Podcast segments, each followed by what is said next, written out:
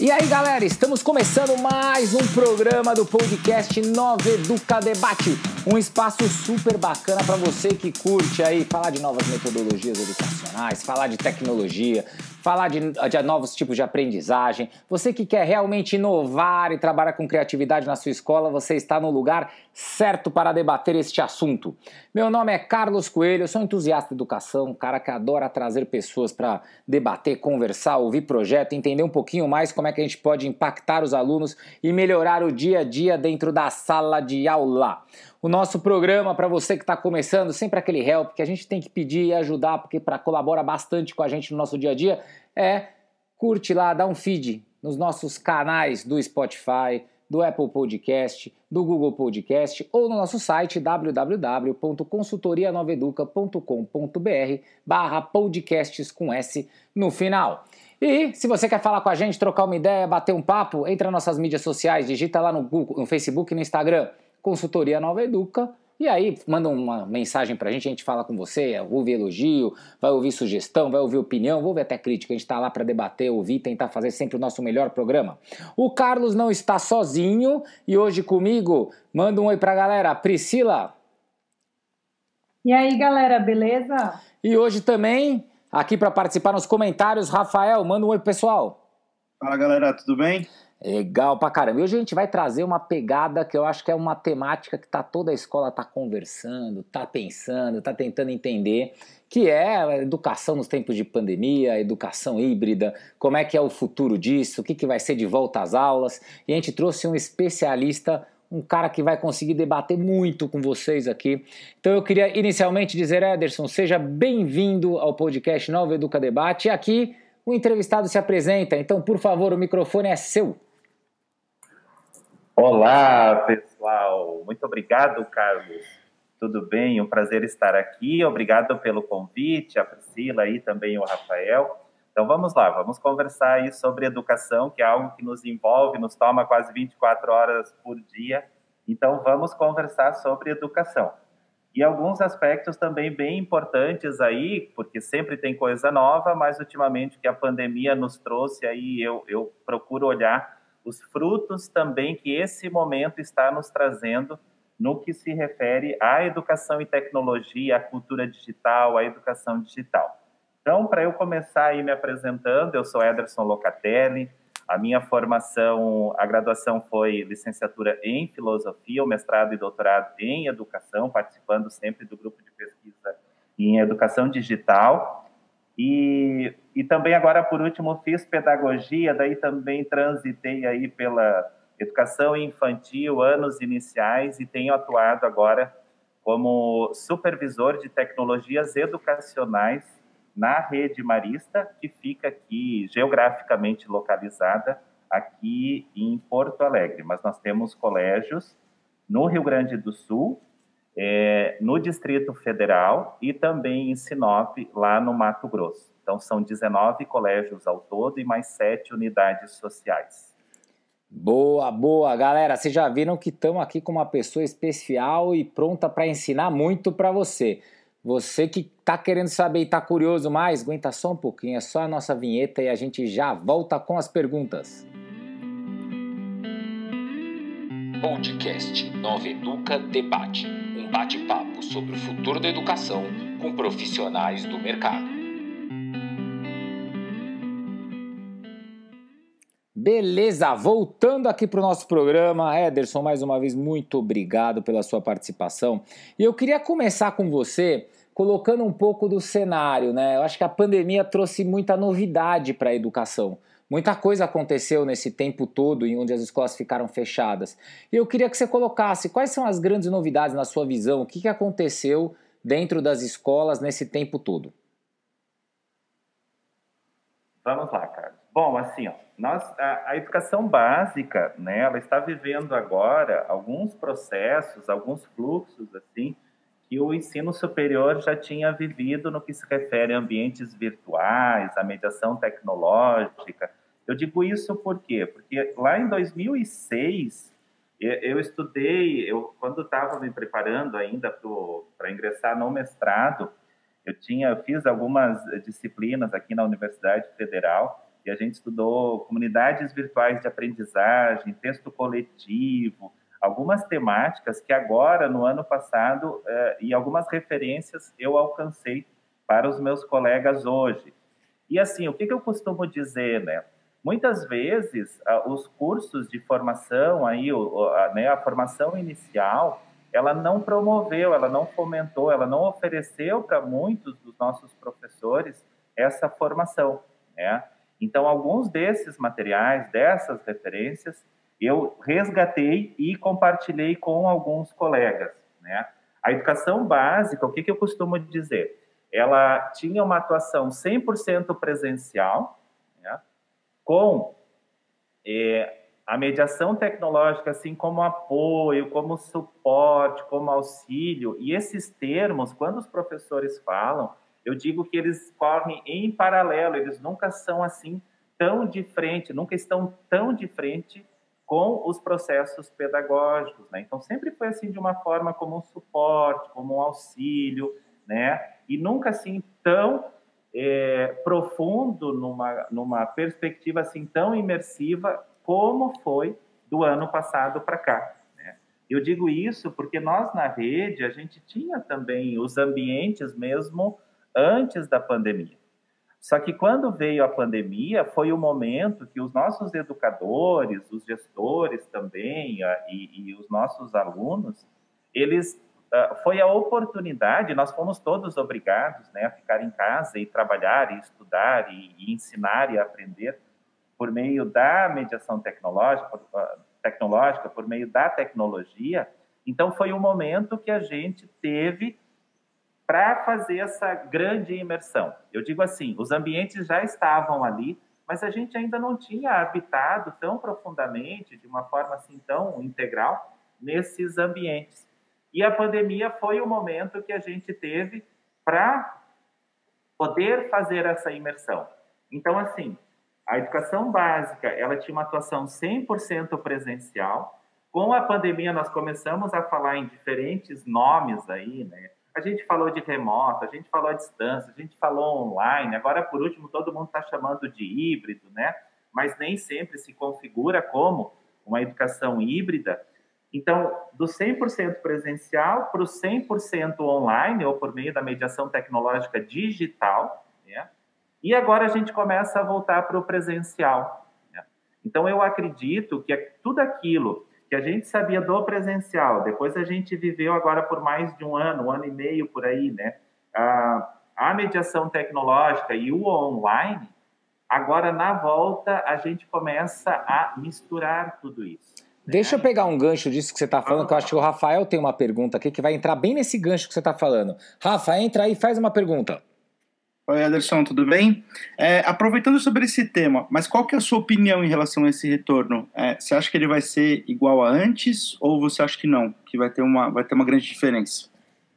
Não, ele não é mais porque a nossa, o nosso, o meio ali em que a gente vivia, que nós estávamos acostumados, a gente precisa proporcionou que a gente repense muitos dos nossos espaços, né? Então o que a gente acreditava, por exemplo, que a, educação ela só se dava presencialmente, né? com a experiência que a gente teve do ano passado para cá, e aí com muita criatividade dos professores, dos educadores, porque também alguns serviços de apoio, como biblioteca, por exemplo, tiveram que se reinventar, né? Então, tudo isso que a gente viveu, e eu digo, cada um no seu ritmo. Então, nós temos, por exemplo, na rede, as bibliotecárias, elas têm um, um canal no Stream, que é do, ali do, né, do ecossistema Microsoft, e lá tem mais de 300, 300 vídeos de contação de história, de mediação de leitura, então que elas começaram, elas, a maioria mulher, mas tem uh, rapazes também, né, então os, os bibliotecários, as bibliotecárias, mas esse serviço de apoio, começou do ano passado para cá, aí é, desafiados pela pandemia, a utilizar essa mediação para poder chegar nos nossos estudantes. Então, a, a experiência nossa nessa nesse contexto tecnológico foi tão forte que eu acredito que não tem como a gente deixar de lado, ou mesmo a produção de material, né? mesmo que os professores, eu digo que, que ficaram no seu espaço, no seu modus operandi mais confortável, que era o da transmissão. Então, no presencial, o professor ele, ele olha para os estudantes, ele fala para os estudantes e os estudantes ali presencialmente na frente dele, já pelo olhar, pela atenção que estão no professor, já estão confirmando, né, se essa mensagem está chegando ou não. Então, os professores, é, é, é esse palco, essa direção, né, de eu falo, alguém me escuta, alguém está prestando atenção, foi para o online na forma de videoaulas, né? Então, muitos professores, mesmo quando a gente voltou aí com a transmissão do presencial, porque alguns estudantes estavam em casa, outros estavam presencialmente no colégio, a transmissão ainda, o professor, eu vou para o quadro e eu quero ser filmado para ser transmitido, ainda é muito forte. Mas, por outro lado, os professores é, é, tiveram que criar outras estratégias. Tá, eu estou transmitindo, mas eu vejo que os meus estudantes não estão ali tão presentes. O que, que foi, por exemplo, a, questão de abrir as câmeras, né? Então, muitos professores, eles, ou até colégios, eles pediam que os estudantes abrissem as câmeras. Por quê? Isso, na verdade, mostra que eles precisam dessa confirmação. Só que é uma confirmação visual, enquanto que a interação é mediada por diferentes tecnologias, ela pode se dar de diferentes formas. E quando a gente faz formação aqui, nós aqui da gerência educacional, com educadores, coordenadores, eu, eu, eu mesmo, meus colegas, a gente conversa, vamos usar diferentes linguagens. Olha, então agora se apresenta ali via chat, ou seja, textual, né? Ah, agora coloca um, um, um, um GIF, que aqui no, nós usamos o, o Teams, né? Então dá para colocar um GIF. Então é uma forma de expressar que eu estou conectado naquele momento com aquele interlocutor, que eu estou interagindo, que nós estamos interagindo e que nós estamos aprendendo ali em conjunto, né? Então essa experiência tem possibilitado que a gente amplie também o uso dessas linguagens, né? Então é o GIF, é o texto, é o, o a videoaula, é podcast, como a gente está fazendo aqui, como tem educadores que criaram podcast, é uma contação de história. Então, tem N possibilidades, né, ou várias possibilidades, que os professores estão, que vivenciaram e sabem agora desse potencial. Por isso que esse retorno para o presencial e todo esse material que foi produzido ao longo dessa, desse período, e ano passado, eu lembro, teve um, um, um dia que eu entrei no stream e contei quantos vídeos, né, videoaulas foram subidas no ambiente ali num dia, né? E foram mais de 60 vídeos somente num dia, né, que foram produzidos e hospedados naquele dia, né, para que os estudantes pudessem ter acesso a esse conteúdo. Só que assim, a gente precisa organizar, e aí como que a gente vai lidar com esse hibridismo tecnológico digital? Ou seja, a convergência, a combinação, o imbricamento dessas diferentes tecnologias, tendo como é, objetivo o desenvolvimento das aprendizagens. Você está colocando alguns pontos aqui, Ederson, que eu estou achando bem legal, né? Porque você está trazendo, primeiro você está trazendo realidades, né? Você está trazendo situações que realmente aconteceram e que não somente aí no Grupo Maristas, mas em diversas outras escolas é, se repetiu, né? O mesmo procedimento e o mesmo processo. E você entrou numa temática agora que eu acho que é bem legal. Hoje existe é, o lance da galera falar de ensino híbrido. E lá, antes nos nossos bastidores aqui nas conversas, você comentou sobre educação híbrida. Eu acho que é legal você comentar como é que você enxerga isso daí. Né? Porque você está deixando muito claro que algumas coisas que nós aprendemos nesse período de pandemia vão vir agora para o dia a dia, né? vão acontecer no nosso dia a dia. Então, mesmo no presencial. Então, eu queria que você trouxesse um pouco o que, que é esse lance aí da ensino híbrido, educação híbrida. É a mesma coisa? São coisas diferentes? Como é que é a, sua visão disso daí? Vamos lá, Carlos. Eu costumo dizer, como minha graduação inicial foi filosofia, eu digo que a gente precisa ter os conceitos bem claros e que daí mais facilmente a gente vai articular. Quando eu faço as minhas falas também aí, que às vezes né, tem redes, instituições me convidam para fazer falas, eu sempre trago esse conceito também para deixar claro, tá? É, e outra é que tem termos que eles vão ficando em alta, né? Então, eu digo gamificação até perdeu um pouco do espaço. Agora, é, nesse momento, nós estamos vivendo muito com esse termo em alta, né? Ah, que é o ensino híbrido, né? Mas o que, que é esse híbrido? Claro que tem alguns autores aí, alguns colegas, e a gente conversa, às vezes, já tenho usado há mais tempo. Eu estudei isso na minha pesquisa de doutorado também, que eu defendi lá em 2017, e o nosso grupo de pesquisa também, ele tem trabalhado muito com esse conceito, tá?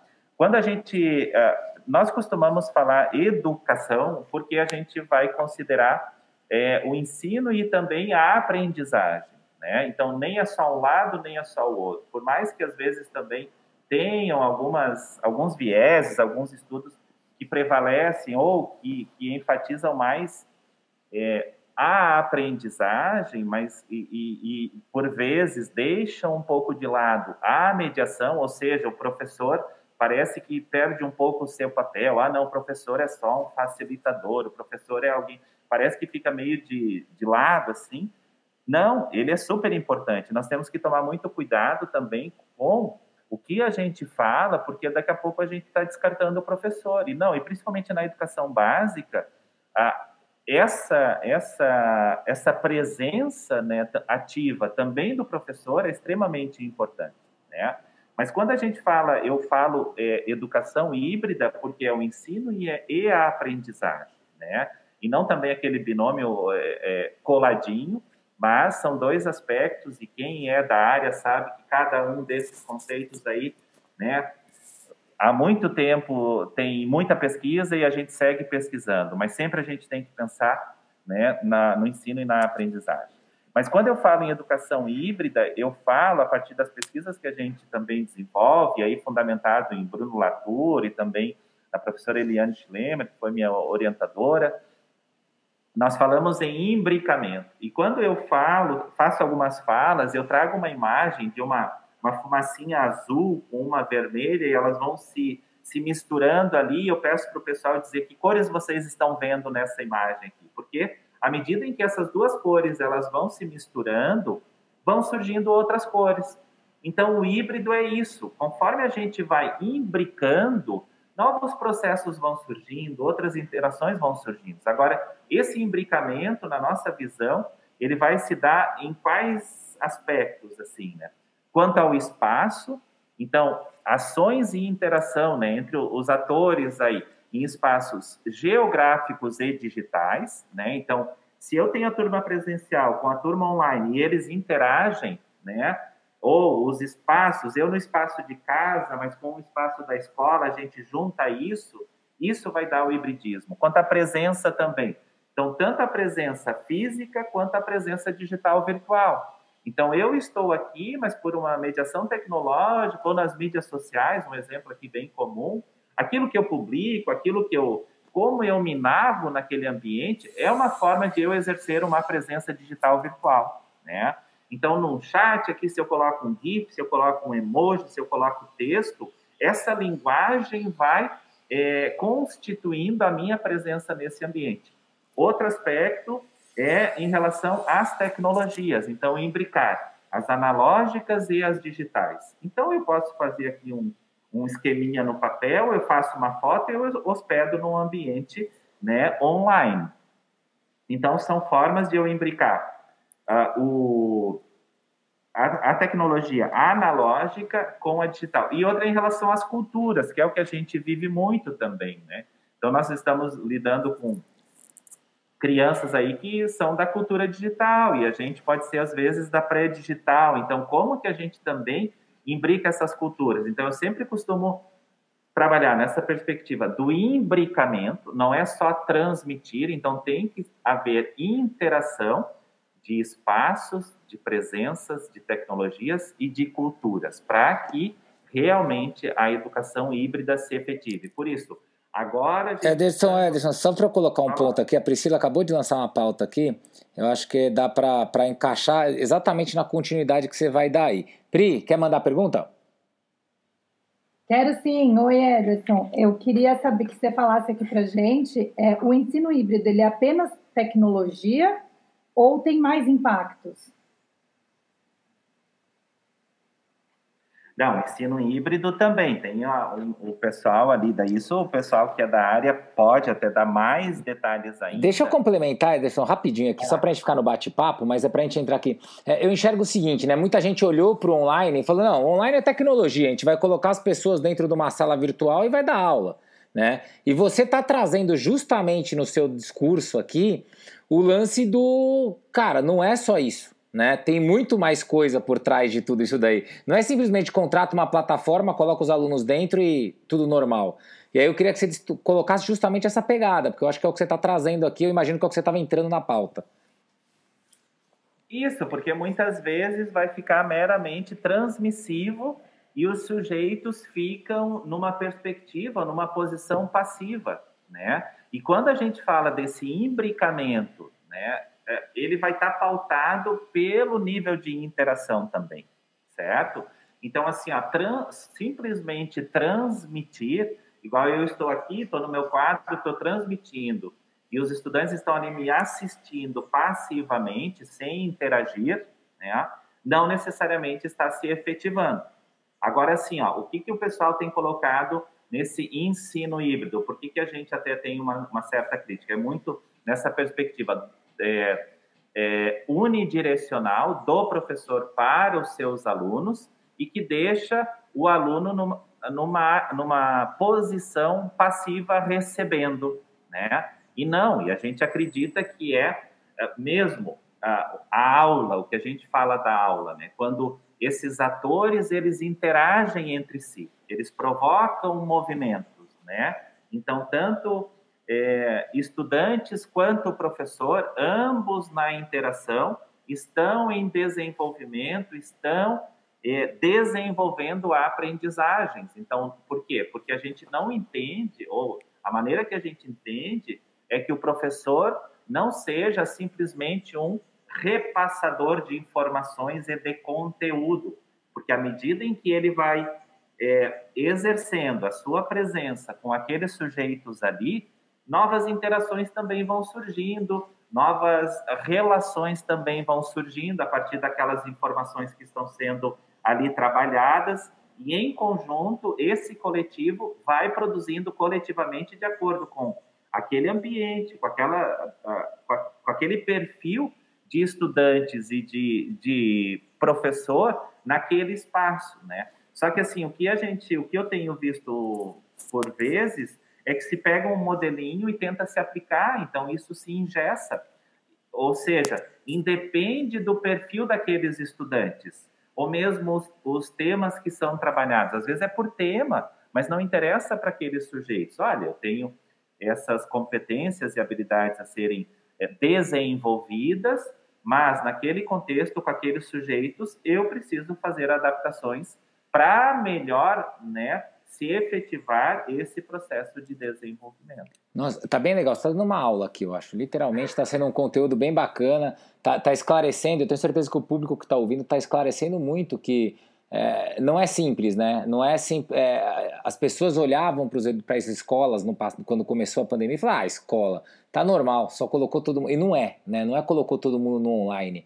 Não é só adaptação ao online, mas é, é uma adaptação a um modelo novo que tem que ser trabalhado e que você está trazendo brilhantemente essa explicação. E que agora vai impactar na volta do presencial, né? Que também vai ter essa, vamos dizer, essa nova adaptação a novos processos. Mas é, eu queria mudar um pouquinho a pauta, eu vou chamar o Rafa. Rafa, entra aí na, na, na, com essa pergunta.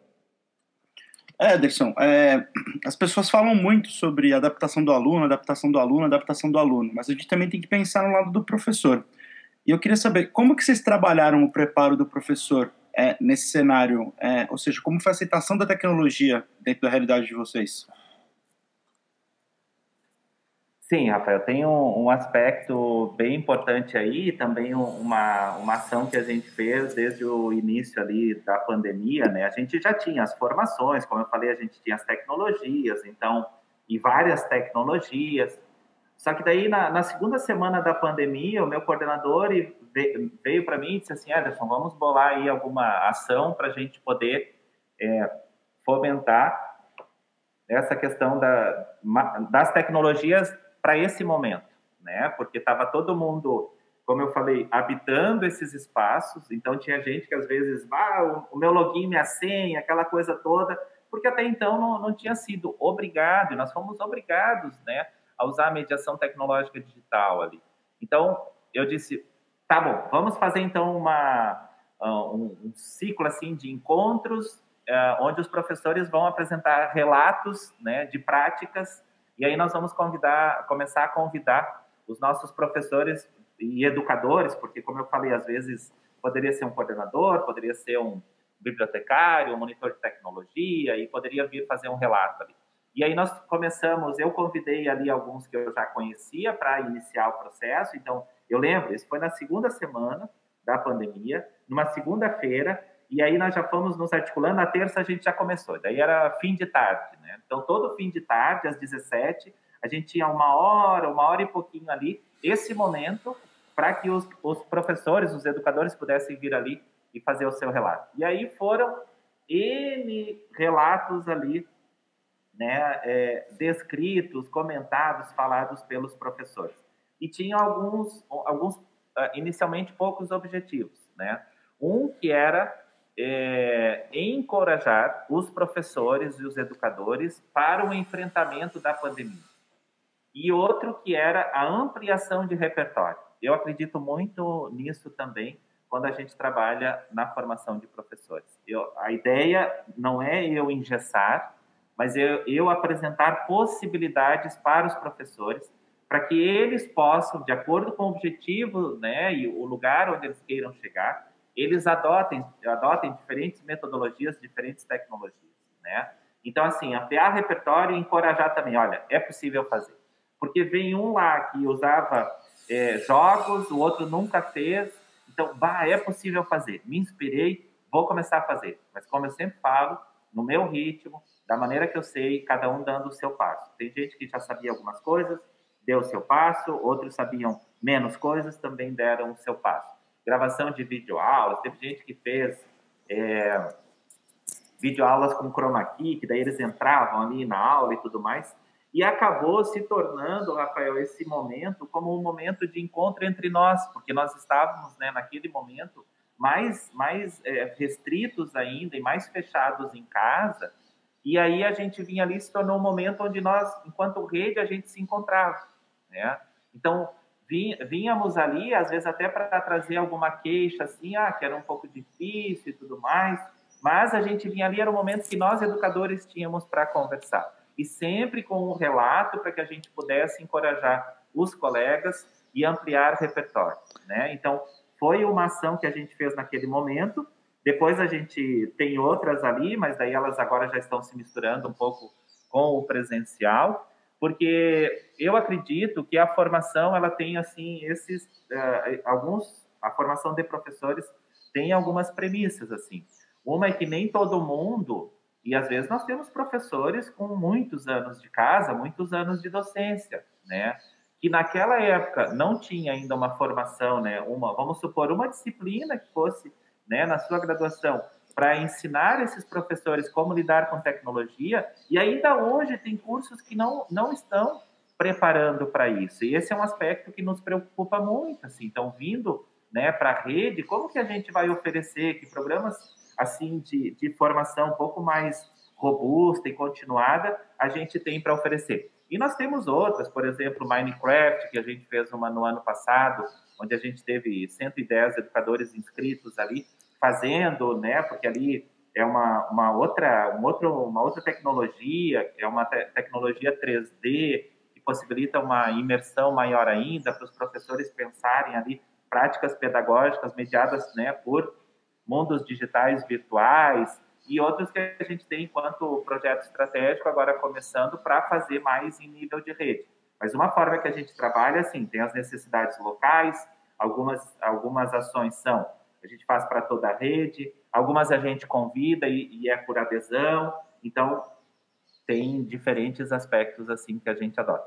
E um aspecto importante é que também localmente cada colégio tem um monitor de tecnologia que ajuda nesses aspectos pedagógicos e técnicos também. Né? Então, por exemplo, Minecraft, ah, às vezes fazer uma ou uma formação auxiliar em, em projetos ali de, de ensino e de aprendizagem, às vezes rolam umas competições para mobilizar né, ali os adolescentes, que no caso dessa tecnologia, eles é, vão muito bem. E eu tenho dito para os professores, no caso dessa, do Minecraft, eles vão, é, tecnicamente, os estudantes sabem muito, porque eles já jogam isso.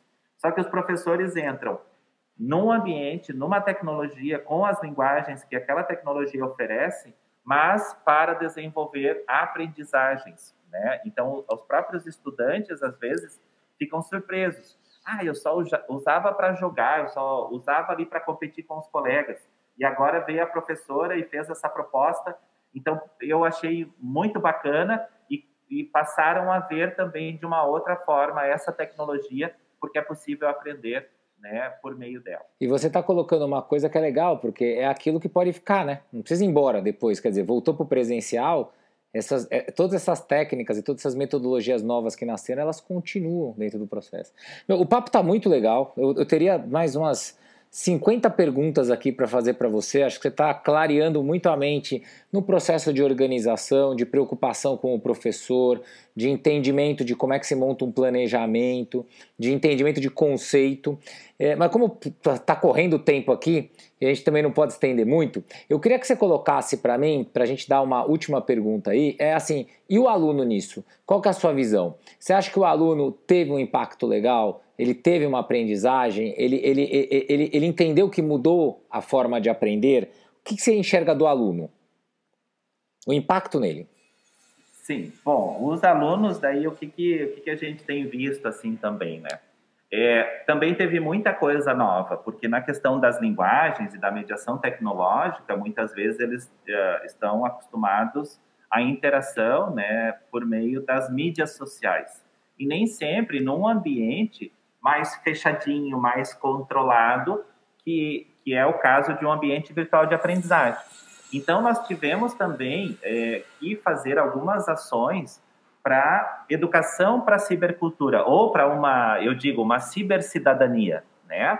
Se a gente é, orienta né, o aluno, ou os alunos, né, crianças e, e adolescentes ali, atravessar a rua, não jogar lixo no chão, não sair empurrando e tudo mais, eu digo que a gente precisa também prepará-los para a cibercultura, né? para esse universo online, que tem regras também, que aquele nosso comportamento do, do presencial físico, ele também vá para o presencial digital virtual. E aí nós tivemos que fazer também algumas intervenções, campanhas, preparar material na linha da, da na etiqueta, ou seja, da etiqueta na internet, né? E, e, as normas de conduta, que a gente também tem documentos e tudo mais, trabalha com isso, nós tivemos que trazer para eles e dizer assim, olha, vocês não podem expulsar o coleguinha da sala de aula online, né? Assim como tu também não fazes ali na sala de aula presencial, eu não chego da, na sala, pego meu coleguinha pela camisa e digo, vai lá para fora, estou te tocando para fora. Não pode. Então, foi um momento também de alinhar e de educar para os espaços online. Né? Então, nas questões da conduta, da interação, da linguagem, que eu não posso falar é, de tudo ali, mas nós sempre, ah, claro que algumas configurações a gente fez, mas a nossa perspectiva nesse sentido aqui sempre foi uma perspectiva formativa. A gente poderia já chegar e bloquear tudo e limitar, mas a gente preferiu não, né? Preferiu não fazer isso, sempre tem a coordenação de turno, a orientação educacional lá na escola, que vai lá, conversa com a turma, fala e tudo mais. Então, nós tivemos alguns casos assim, mas sempre a nossa intervenção foi é, no viés pedagógico. Um outro aspecto importante foi que eles trouxeram e fizeram os educadores também é, a, tomarem consciência de que eles não são só tecnológico, digital, né? Então, nessas lives, teve numa delas que os professores relataram, ah, os meus estudantes, porque no início todo mundo correu, conteúdo, conteúdo, conteúdo, e depois começaram, a, e no início a gente pensava que seria só um período de 15 dias, mas daí eles se deram conta, não, isso vai avançar, então aqueles conteúdos, eu preciso entrar com uma mediação, e aí eles chegavam, chegavam para uma, uma aula síncrona, e eles já chegavam, né, largando o conteúdo, e aí eles se deram conta, opa, eu preciso parar um pouquinho e conversar com os meus estudantes, perguntar como que eles estão se sentindo, como que esse momento também está sendo para eles. E aí eles, os estudantes começaram a trazer que estavam com muita saudade do ambiente do colégio, do ambiente né, presencial físico, de abraçar os colegas, abraçar os professores, de conversar e tudo mais. Aí eu disse, chamei a atenção, né? Como eu fazia a mediação, eu disse para os professores, eu disse, olha só, olha só como a gente tem que refazer a imagem que a gente tem deles, né? Daquelas falas que a gente trazia de que eles não se relacionam, que eles estão só, né, grudados aí, entre aspas, na, na, na internet, no celular, mas eles estão manifestando que eles sentem saudades do espaço, das pessoas, do afeto, né? Então, olha que interessante o quanto a gente precisa também rever essa imagem que a gente tem deles, né? E outros aspectos também foram surgindo, como a própria relação com o digital, né? Então, simulados, provas online, aí passa pela conduta, aí também os materiais, que eu acredito que esse também vai ser um, um ganho, né? E, e, os aspectos que eu estou trazendo aqui, eu, eu procuro é, olhar para a experiência que a gente teve e o quanto também a, a, que frutos positivos a gente tem desse momento, né? Então, dos materiais de pesquisas que a gente tem feito com eles, eles têm dito que eles querem o analógico e o digital, né? que antes eles negavam o digital, eles queriam o analógico, que era o que eles estavam acostumados.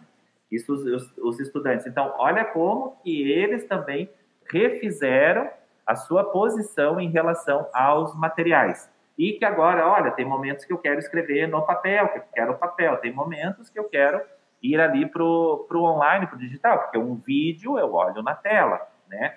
Então, são aspectos que a gente também foi percebendo e olhando para o que os estudantes, as contribuições que eles dão também para a gente pensar aí os nossos processos. Né? Meu, foi, um, foi um programa com certeza é, que trouxe muita informação, muito conteúdo e tenho certeza que é um programa que daria para ficar muito mais tempo aqui conversando com você. Ederson, eu queria agradecer demais a sua presença, dar suas últimas palavras, mas eu acho que você abrilhantou muito aqui o nosso canal Nova Educa Debate.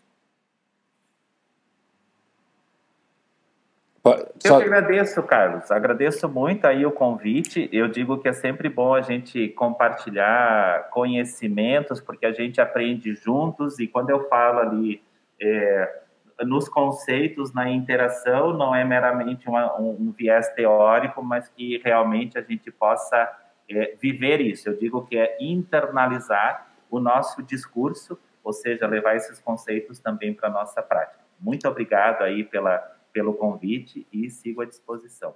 Nós que agradecemos e você que curtiu o programa, que olhou e falou: Cara, esse daqui é o caminho, eu gostei pra caramba. Tem muito mais programa vindo por aí. Acompanha nos nossos canais no Spotify, no Google Podcast, é, no, no Spotify, no Apple Podcast ou no nosso site www.consultorianoveduca.com.br barra podcasts com S no final. E dá aquele feed, ajuda a gente pra caramba. E quer trocar uma ideia, dar uma sugestão de novos programas? Entra nas nossas mídias sociais, Facebook e Instagram, procura lá na busca Consultoria Nova Educa, curte a nossa página, fala com a gente, a gente tá louco para ouvir você, saber o que você está achando de todos esses conteúdos bacanas que nós trazemos para cá. Mas Antes de ir embora, Pri, muito obrigado pela sua participação. Eu que agradeço, até a próxima. Rafa, valeu. Valeu, galera. Obrigadão. Galera, tamo junto e ó, continua seguindo aí, que tem bastante coisa. O Nova Educa Debate sempre trazendo novidades para você. Valeu!